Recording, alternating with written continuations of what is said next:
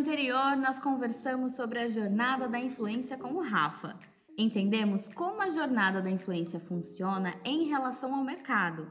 Vimos alguns desafios do mercado da influência, mas hoje, hoje vai ser diferente. Vamos conversar com quem está do outro lado. Vamos falar sobre resultado com quem é cliente. Como funciona o trabalho com os influenciadores do ponto de vista da marca? Quais são os maiores desafios? Como as marcas podem se organizar para gerar resultados juntos com os influenciadores? Eu sou a Farren Carvalho e estou aqui para te guiar em uma série produzida pelo Share em parceria com a Squid. Pega uma água, um café e vem comigo!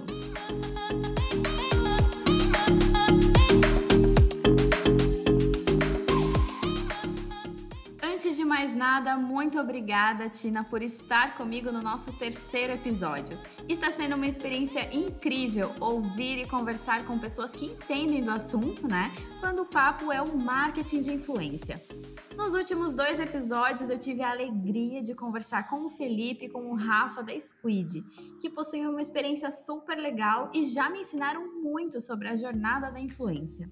Hoje eu venho com a expectativa de ouvir o lado de quem está dentro da marca, para entender as dificuldades, os problemas, como podemos encontrar resultados estratégicos na cocriação. Bom, então para a gente começar, eu gostaria que você se apresentasse para o pessoal. Conta aí pra gente quem é a Tina, o que a Tina faz, as experiências dela. Conta pra gente, Tina. Vamos lá. Bom, eu sou a Tina, eu sou diretora de marketing da JDE. A JDE, ela é mais conhecida, na verdade, pelas marcas que ela possui, né? Marcas de café. Então, a gente tem Lora, a gente tem Pilão, é, Caboclo, Café do Ponto, Pelé, várias marcas aí no universo de café. Eu sou apaixonada por café e não só por trabalhar lá, mas eu comecei a minha carreira em café e anos depois é, Estou trabalhando com café novamente na JDE, estou lá há oito anos, é, liderando aí a estratégia das nossas marcas. E é um prazer estar aqui hoje com vocês para a gente falar um pouquinho sobre isso e a mudança aí que a gente vem tendo de, de estratégias e de approach para as nossas marcas aí no mundo digital. Muito legal, Tina. Seja super bem-vinda, fique muito à vontade. Bom, eu sou uma suspeita porque eu também sou apaixonada por café, então tô super feliz que a gente tem isso em comum já no início do nosso papo. Mas eu acho que é legal a gente começar ouvindo um pouco sobre as suas experiências, né? Eu queria que você contasse pra gente como e quando foi o seu primeiro contato como marca com o marketing de influência, né? Quando foi? Como que aconteceu? Conta um pouquinho pra gente. Vamos lá. É uma experiência bem recente, na verdade, né? É, a gente começou a falar disso há um ano, basicamente, quando a gente começou a perceber que o consumidor ele está buscando por uma personalização que a gente fala, né? Aquele conteúdo que é direcionado para ele, para o que ele acredita como consumidor. Então a gente começou a entender que a gente, precisava entrar nesse universo, né? A JDE como empresa precisava realmente colocar suas marcas nesse contexto, né? E aí a gente foi começar a entender, vimos muitas coisas interessantes, muitos, muitas oportunidades, muitos erros, porque realmente é um mundo novo aí para todo mundo. É, e a gente começou aí com a marca Lore, daqui a pouco eu falo mais até do plano para esse ano, que já está bem mais é, profundo, profissional. Então, é, foi uma experiência pequena é, no ano passado, que a gente experimentou, gostou e a gente viu o impacto e engajamento que essa ferramenta e que esse novo marketing né, permite aí para as nossas marcas. Então foi com Lore, é, que é uma marca premium de café, e que a gente entendeu que o influenciador teria um papel muito importante e é, de novo, assim, foi realmente uma experiência muito positiva que a gente aprendeu bastante e que nos ajudou a esse ano é, explorar mais isso nos nossos nos nossos planos e hoje a gente está com influenciadores para praticamente todas as nossas marcas. Muito legal, Tina. E quando a gente fala sobre marcas, influenciadores, a gente pode cometer alguns erros, né? Principalmente quando a gente não entende muito bem como funciona, quando a gente está começando a trabalhar com influenciadores. Nesse sentido, o que você vê como erros comuns que as marcas cometem ao realizar um trabalho com algum influenciador? Ou até mesmo erros que você chegou a cometer ou que você viu uma marca cometendo?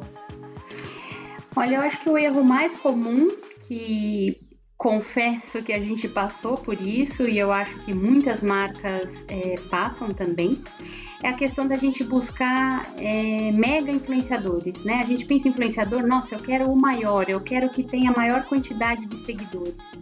E não é só isso, né? É, na verdade, você precisa buscar o perfil de um influenciador que tenha o perfil da sua marca, que tenha é, a ver com o objetivo que você quer alcançar com esse marketing de influência, né? Então, o primeiro passo no influenciador é pensar na quantidade de seguidores, e eu acho que esse é o erro mais comum.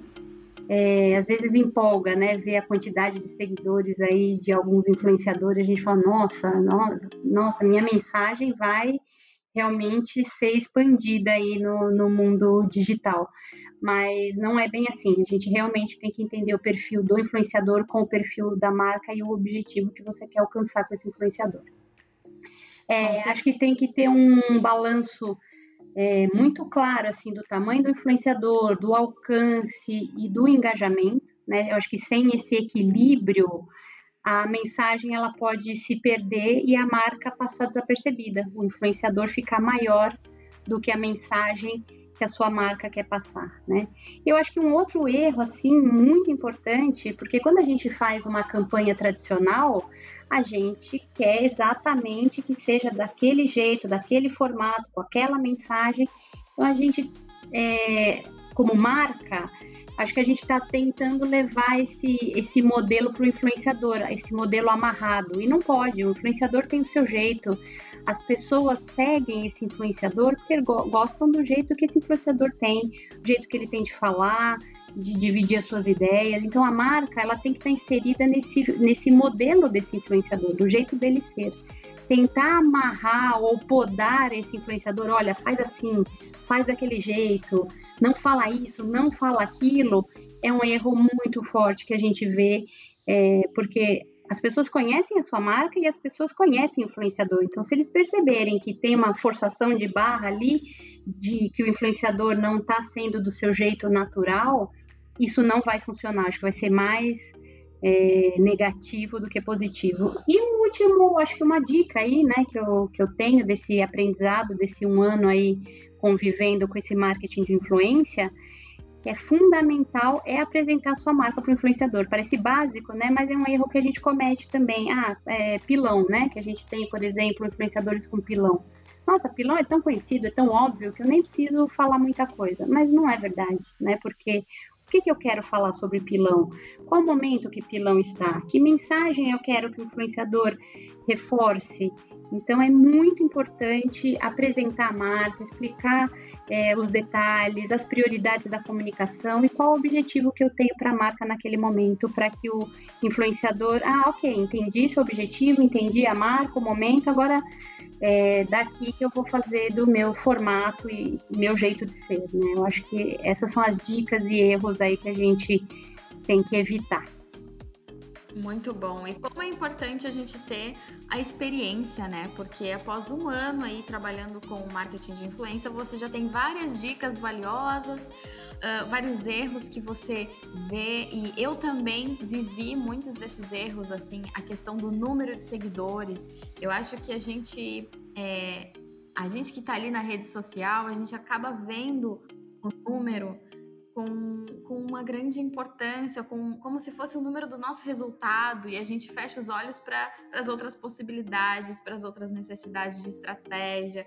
Então, realmente é uma virada de chave, né? Uh, trabalhar com influenciador não é só trabalhar o número de seguidores ali, a busca pela fama que ele tem. É diferente, mas a gente aprende, né, fazendo. E eu queria saber como funciona hoje o processo de criação de campanha com os influenciadores, Tina? Como que vocês se organizam dentro da marca? Isso é super importante. Isso foi um aprendizado que a gente teve do ano passado para esse ano, né? É, o ano passado a gente enxergou como uma ação tática é, ah, vamos contratar o influenciador e vamos usar e eu acho que esse foi um, foi um grande aprendizado. O influenciador, ele é como uma mídia hoje é, na nossa estratégia, né? Ele faz parte da estratégia da marca. Então, quando a gente vai desenhar os planos do ano, a gente pensa lá, ah, eu vou para a TV, eu vou para as redes sociais e eu vou ter influenciador. Então ele agora ele faz parte de uma estratégia muito maior e não uma ação tática como eu acho que os influenciadores têm sido tratados, né, é, recentemente. Então é realmente uma uma ferramenta muito relevante de gerar conhecimento da marca, engajamento, passar o conteúdo que a gente quer. A gente tem que entender aquilo que eu falei, né? O consumidor ele tem buscado essas mensagens mais personificadas, né? Então, é, eu diria que a mensagem que o influenciador passa da sua marca é tão importante quanto você ir para a TV com um super filme, uma super produção com um super plano de mídia. Então, a gente tem que tratar é, já na criação da campanha, quando você brifa a sua agência para falar dos objetivos e do plano de mídia que você quer, o influenciador tem que estar ali na estratégia, não ser tratado como é, uma ação tática. E já no plano de mídia, a gente já valida isso. Né? Então, a TV vai ter esse papel, o rádio vai ter esse papel e o influenciador vai ter esse papel. Então, é, são papéis claros, com números, né, KPIs, que objetivos que eu quero atrás desse influenciador e com muita sinergia. Isso é muito importante no processo de criação da campanha. É, todos esses meios que eu, que eu vou ter atrás da marca, eles vão ter uma sinergia muito grande e se falar, né? Não adianta eu também ter uma mensagem na TV que vai ser completamente diferente da mensagem que o influenciador vai trazer. Então, se a gente não tratar o influenciador já na parte estratégica, no planejamento da, da campanha, a tendência é que esse influenciador seja realmente uma ação mais tática, mais fraca, mais pontual. Então é assim que a gente trata já lá no, no briefing, né? Muito bom, Tina. E conversando aqui ao longo dos episódios, eu também percebi como é importante a gente falar sobre é, o papel do influenciador, né? O influenciador ele não tá ali só para é, tapar um buraco, vamos dizer assim. Muitas vezes acontece, uh, ah, não, não tá vendendo, não deu certo a campanha, vamos chamar o influenciador que ele vai resolver. Então, é, é como você disse, o, esse planejamento tem que estar tá lá no início. Né? Não é uma ação tática que vai resolver, porque aí muitas vezes não funciona, né? Contratou ali de última hora, vamos tentar resolver assim, não vai funcionar, e aí você vai achar, putz, o marketing de influência não funciona para minha marca, não funciona para o meu público.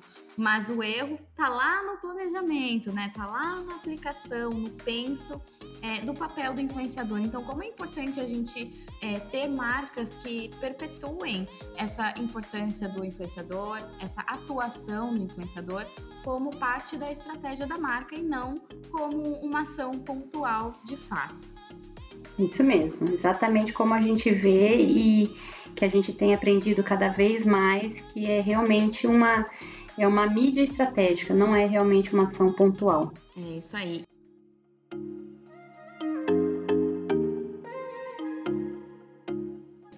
Relação aos resultados, eu queria saber um pouquinho como funciona. Vocês definem os KPIs da campanha de acordo com os influenciadores? É, eu queria que você contasse um pouquinho para a gente dessa organização de vocês. Isso é bem interessante da gente falar, porque assim os KPIs eles são definidos é, em duas frentes basicamente, tá? O tamanho desse influenciador, né? Então vou, vou explicar aqui um pouco se é um tamanho mega, um micro e também o objetivo da campanha. Isso é muito importante. Então é, esses dois objetivos, esses dois KPIs, eles precisam andar muito juntos. Então eu, a gente vai definir qual o tamanho que essa campanha vai ter e os resultados que eu quero atingir, baseado no, influenciador e na minha marca. Então, isso não pode, eu não posso definir os KPIs da, da, da campanha baseado só no influenciador, ou eu não posso basear os KPIs só no objetivo que eu tenho para a marca. Então, eles realmente andam juntos. Então, dando exemplo, como eu falei, né, por exemplo, influenciadores muito grandes, né, eles geralmente têm alcance e normalmente um menor engajamento. Então a gente foca em impressões.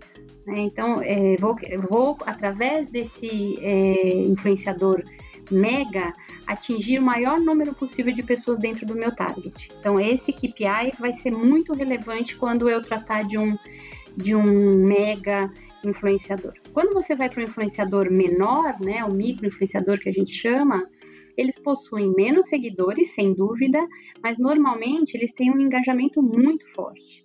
Então, que mensagem também, pensando no influenciador que é menor, mas que tem um engajamento, que conteúdo, que mensagem é, eu vou querer passar através desse influenciador e que KPIs eu espero de cada um desses influenciadores. Né? É, o que é muito importante também como, como KPI, que a gente chama, é a quantidade de conteúdo. O que, que é isso? Por exemplo, eu vou dar um exemplo, a gente tem as nossas cápsulas, né, que elas são compatíveis.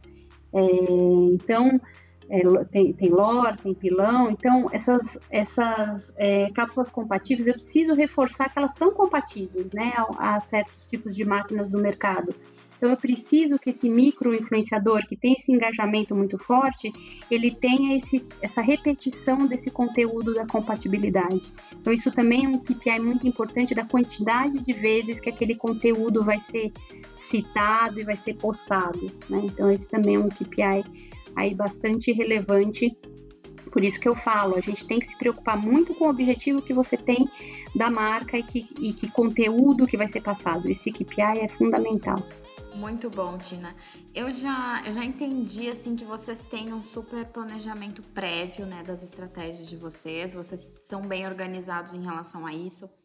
Mas eu já vi algumas marcas e já vivenciei isso também na minha época de agência quando uma campanha já está acontecendo, já foi para o ar e o influenciador não estava previsto. E aí, no meio do caminho, a gente vê essa necessidade, essa importância. E aí, bom, chama lá o influenciador, vamos colocar quando a campanha já está acontecendo. Eu queria saber de você se todas as campanhas de vocês, todo, uh, toda a estratégia de vocês já tem isso bem planejado ou se já aconteceu, né, de uma campanha estar no ar e no meio do caminho vocês sentirem a necessidade de chamar alguém, de trazer o marketing de influência para dar uma força nos resultados. A gente experimentou isso pela primeira vez lá no ano passado, foi mais ou menos assim, né? Ah, temos que usar o marketing de influência. E o plano já estava acontecendo há muito tempo, ao longo do ano. Ah, vamos falar com a nossa agência e vamos é, incluir aqui. E aí eu senti, putz, mas eu acho que a gente não discutiu tão bem assim. É, acho que não tá chegando nos targets que a gente queria. Não, esse influenciador não tá funcionando tão bem.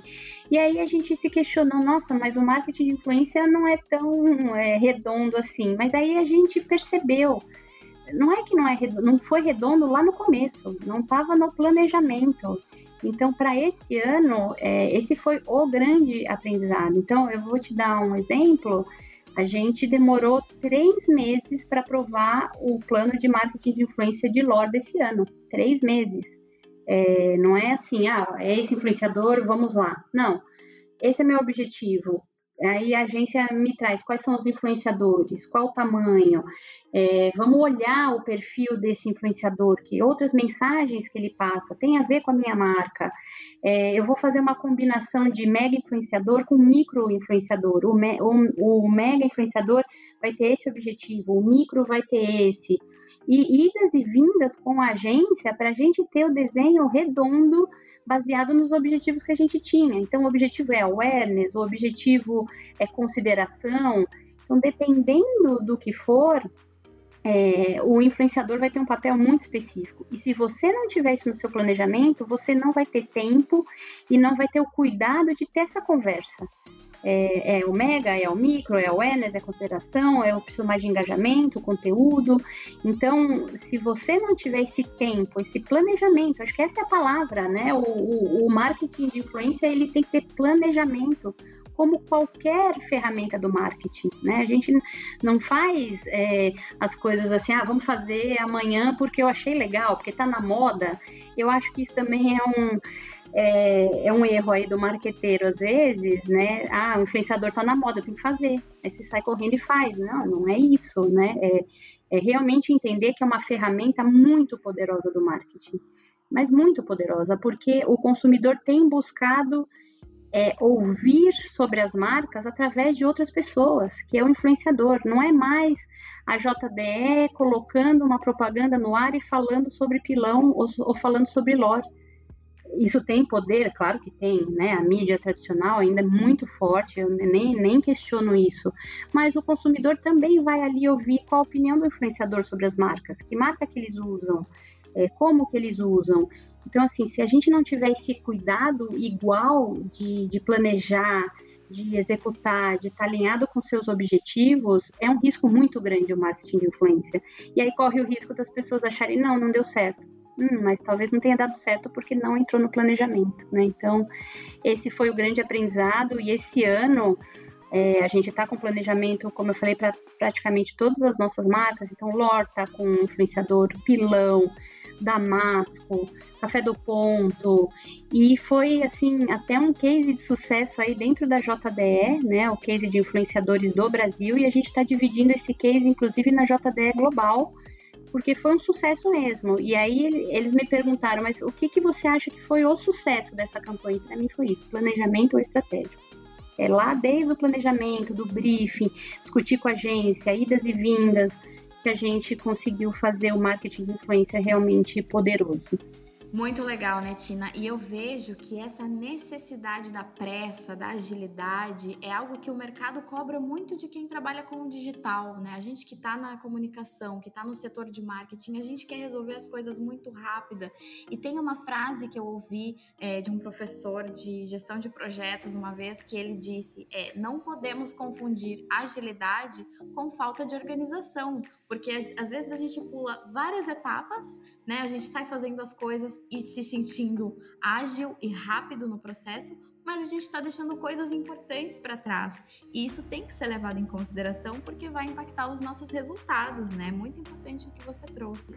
Ah, essa frase eu adoro, fantástica essa frase do professor, porque é isso, né? Às vezes a gente quer ser é, rápido e temos que ser, né? Nesse mundo de hoje, as organizações precisam realmente ter agilidade. Mas aí às vezes a gente faz sem planejamento e aí no final dá errado e a gente não sabe muito bem o porquê, quem culpar, aquela ferramenta não funciona. Não, mas é porque a gente realmente fez talvez sem sem o passo a passo, sem uma organização, sem um planejamento, mas que tem que ser ágil tem nesse mundo digitalizado, né? Até clichê falar isso, mas é, é verdade. A gente precisa dessa agilidade organizada e planejada, né? Exatamente.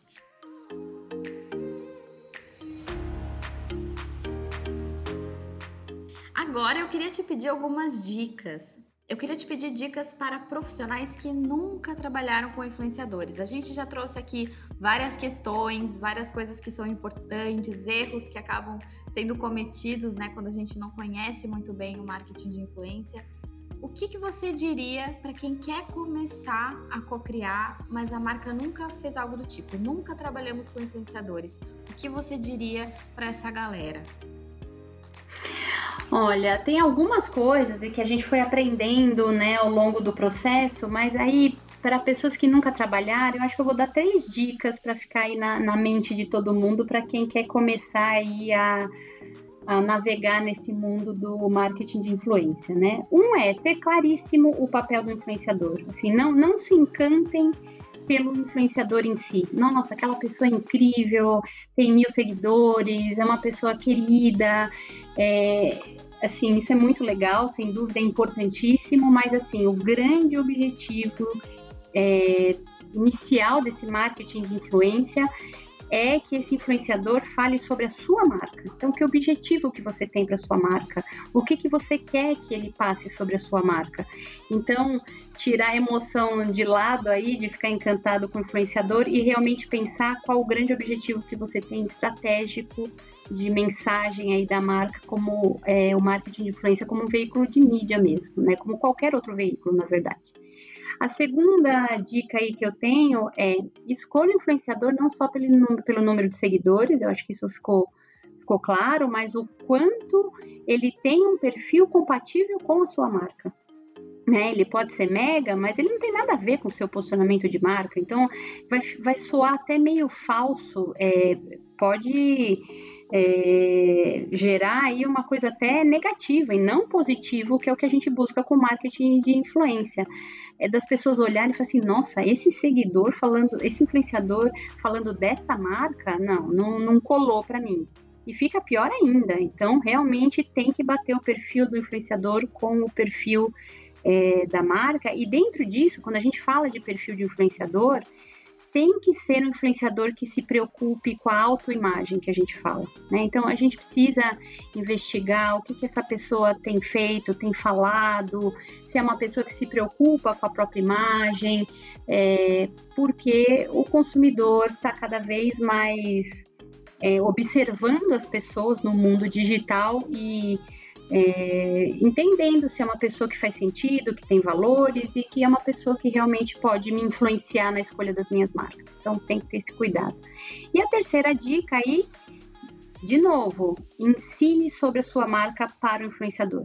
É, tenha esse tempo no seu planejamento. Não acredite que, não, a minha marca é muito famosa, muito conhecida, eu vou mandar lá para ele, ele vai fazer. Não, não. Assim, você precisa, é, os nuances da sua marca, os objetivos da sua marca, só você sabe, né? Então, é importantíssimo quando você passa um briefing é, detalhado da sua marca para o influenciador, isso é uma coisa que a gente aprendeu também. A gente, lá no começo, quando a gente teve esse approach mais tático, a gente mandava o produto, tipo, fala aí.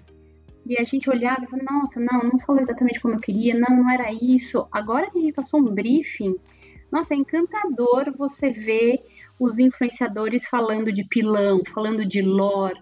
Assim, eles passam uma paixão mesmo, eles passam uma verdade. E eu acho que é, isso que a gente tem que buscar no marketing de influência, verdade.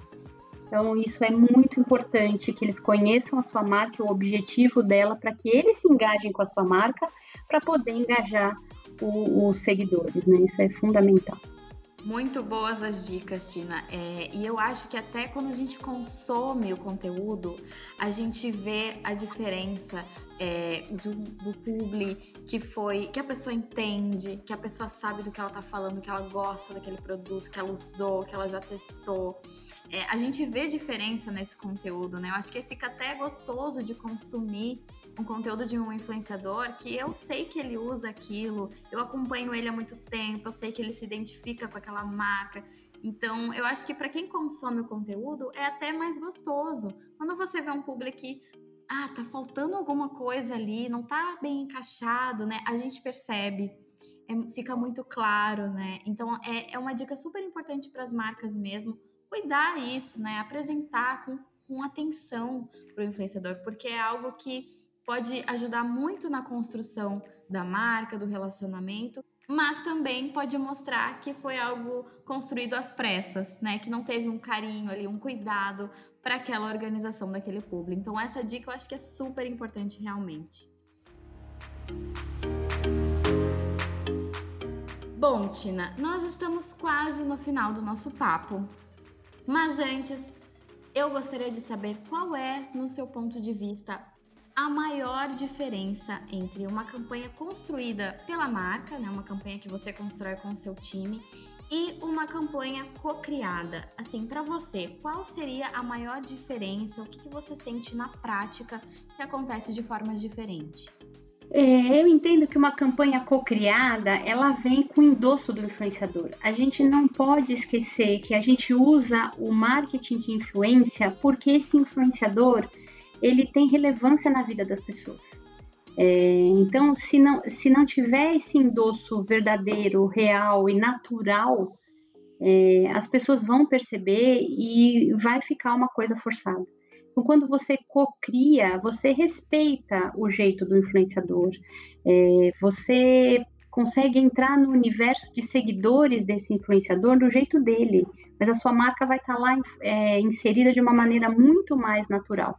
Quando você faz uma campanha que não é co-criada, você faz aquela coisa mais é, quadrada, amarrada, tem que ser assim, tem que falar isso e vai lá e faz, né? Então, é, eu compararia com um merchandising, por exemplo, que você tem um, tem um, um guia aí que as pessoas têm que seguir, que os apresentadores têm que seguir, e tem mesmo, né? A televisão funciona assim, e aí fica uma coisa muito mais amarrada. Com o influenciador, não, você cocria com ele, e tem coisas que às vezes ele, ele saca, ele ou ela, saca de, nossa, eu vou falar assim, sobre esse atributo de pilão. Ah, não, eu vou, eu vou tomar o lor assado, porque eu acho que tem a ver com o posicionamento da marca. Eles trazem coisas muito interessantes que você não pensa na hora de, de passar um briefing, de criar a campanha. Então, é, trazer esse endosso deles, essa verdade deles, esse jeito de ser deles, dá muita força, dá muita força realmente, dá muito alcance para essa mensagem que eles estão estão passando. Né? Então é, é, é, muito interessante essa cocriação do, do marketing de influência. E é, uma, e é um é uma troca assim muito respeitosa, né, do, do, influenciador entender que a marca precisa passar aquelas mensagens, aquele conteúdo, que é aquele o posicionamento da marca e a gente não pode abrir mão disso, e muito respeito da empresa em relação a ouvir o influenciador da maneira que ele quer passar aquela mensagem. Então é uma troca mesmo, muito rica na hora de passar mensagem para os seguidores. Muito bom, Tina. Bom, para encerrarmos o nosso papo, eu tenho encerrado todos os episódios com perguntas sobre o futuro. E eu sei que é super difícil, né, a gente falar sobre o futuro, principalmente estando em 2020, que foi um ano super conturbado, mas esse é um espaço livre para previsões que podem não acontecer, né? Não temos que bater um martelo aqui sobre o futuro. Mas eu gostaria de saber o que você espera para o mercado em 2021. Se você tem algum palpite, se você tem alguma expectativa para o futuro dos influenciadores, da cocriação com as marcas. Me conta, Tino, o que, que você está esperando por aí? Eu vejo dois movimentos, tá? Eu vou cruzar aí um movimento do mercado de café com esse movimento de, de marketing de influência, dos influenciadores. É, com a, a, pandemia e as pessoas mais fechadas aí dentro de casa, elas começaram a buscar é, produtos mais diferenciados, receitas, é, fazer bebidas dentro de casa, um movimento bem interessante, na verdade, né? Então a gente observa isso do nosso portfólio, que a gente tem é, capas, a gente tem solúvel, a gente tem cappuccino, a gente tem torrado e moído, de diferentes marcas, diferentes posicionamentos de preço. É, as pessoas estão buscando diversificar no mercado de café. E eles buscam o quê? Receitas, como preparar, como tomar, é, buscam entender mais de café. Isso é, isso é muito legal para a gente que trabalha no mundo de café. É, o Brasil, ele foi muitos anos aquele mercado do café de volume, de grande volume, e agora não, tá, tá vindo uma qualificação desse mercado e uma premiumização do mercado de café. Inclusive a JDE iniciou aí três anos atrás com a marca Lor, né? Então, você pega essa tendência e vai para uma tendência do marketing de influência que eu não tenho dúvida que vai crescer muito. Eu acho que a gente está em é, passos é, bem iniciais, na verdade, nessa, nessa nova realidade. Então, vai crescer, as pessoas também estão cada vez mais digitais e cada vez mais buscando aí a, a personalização que eu falei da mensagem, né? Eu quero ouvir de alguém que faça sentido para mim. Então, cruzando essa tendência da premiumização do mercado de café, onde as pessoas buscam café de maior qualidade e fazer em casa e inventar receitas, e um influenciador falando sobre isso e mostrando sobre isso, eu acho que vai ser muito poderoso. E que para isso, o que, que a gente precisa? Tanto influenciadores como indústria, marcas, mais profissionalização é, nesse movimento do marketing de influência. Que é um pouco o que a gente já falou, é estar no planejamento, é ter uma discussão profunda com a agência, agências entenderem cada vez mais sobre isso, as empresas se prepararem é, na sua estrutura. Até ontem, né, a gente não tinha uma pessoa de digital no nosso time, é, era só a marca. E agora não, a gente tem uma pessoa, um time lá que cuida de digital. E assim, para o futuro eu vejo pessoas cuidando de engajamento, sabe? Engage em marketing. Então, assim, tá, tá em, em muita evolução e a gente precisa cuidar, olhar para isso, olhando muito o movimento do consumidor. A gente tem uma, uma máxima lá dentro da JDE que tudo que a gente faz é pensando no consumidor, né? Que a gente chama de, de frontline mindset. Então, se o consumidor está dizendo, eu quero um café de maior qualidade, eu quero fazer receitas, eu quero criar, e eu também estou mais digital e estou ouvindo mais o influenciador, como que a gente potencializa e profissionaliza isso? Né? Então, eu acho que é esse é o futuro e a gente já entrou nele, é uma verdade, não tem mais volta.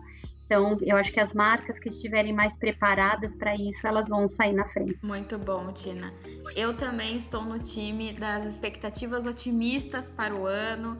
E assim, mais uma vez, falando sobre o futuro, nós ficamos por aqui. Tina, super obrigada pelo papo inspirador, por compartilhar com a gente a sua experiência, a sua vivência, suas dicas. Foi muito legal o nosso papo. Agora eu deixo aqui o espaço aberto para você deixar sua mensagem final aí para quem está nos ouvindo. Pode ficar bem à vontade que o espaço é todo seu. Legal, eu que agradeço, é uma delícia falar sobre esse tema, é uma delícia falar sobre café, sobre as nossas marcas, que eu, eu é, sou apaixonada, né, obviamente. É, e uma delícia falar sobre marketing de influência, porque é, é, é muito novo e ao mesmo tempo está muito acelerado. Então a gente precisa realmente aprender todos juntos para a gente fazer esse marketing cada vez mais forte, né? Então, como eu falei, é uma verdade. Eu acho que a gente tem que mergulhar é, disso, é, nisso de cabeça e fazer o marketing de influência cada vez mais forte, mais profissional, ajudando aí a construção das marcas junto é, com o público consumidor. E agradeço, super um prazer. Muito obrigada. É isso aí, eu super acredito no, no, nessa inspiração, né, de vamos trabalhar juntos para melhorar esse mercado. As coisas estão mudando numa velocidade que a gente não tem controle e que bom, que bom que a gente está conseguindo construir isso, levar esse mercado adiante. Fiquei super feliz. Muito obrigada, Tina, e eu fico por aqui. Te espero aí do outro lado no nosso próximo episódio. Nós vamos continuar o papo sobre esse universo tão grande que é o marketing de influência. Até lá!